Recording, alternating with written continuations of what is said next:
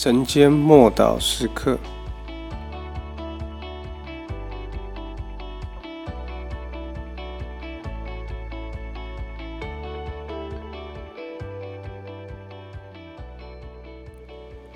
耶路撒冷啊，耶路撒冷！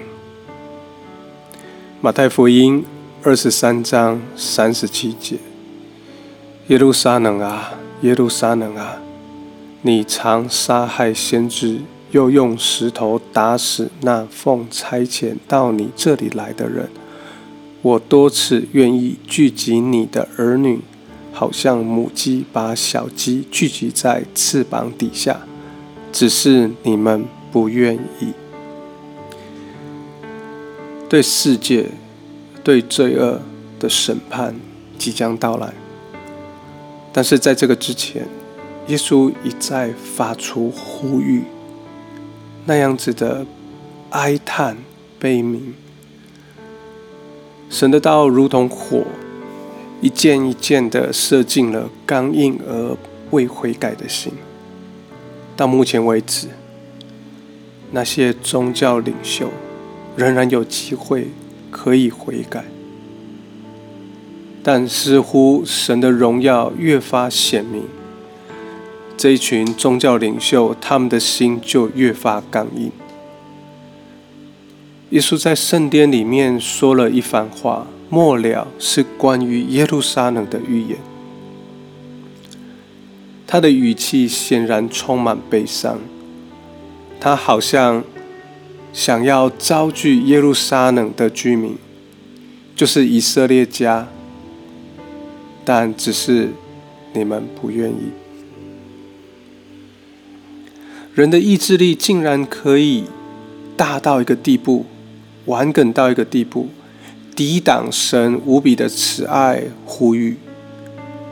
神尊重我们决定的意愿，他不强迫我们。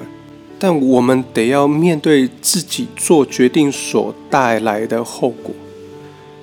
对耶路撒冷而言，后果非常严重：圣殿被毁，城镇被夷为平地，居民非死即伤，有的被掳。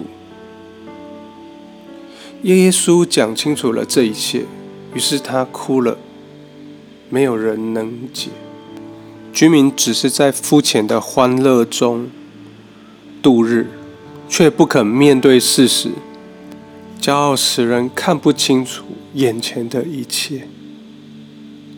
仅仅四十年，仅仅一个世代之后，耶稣所说的每一个字句都应验了。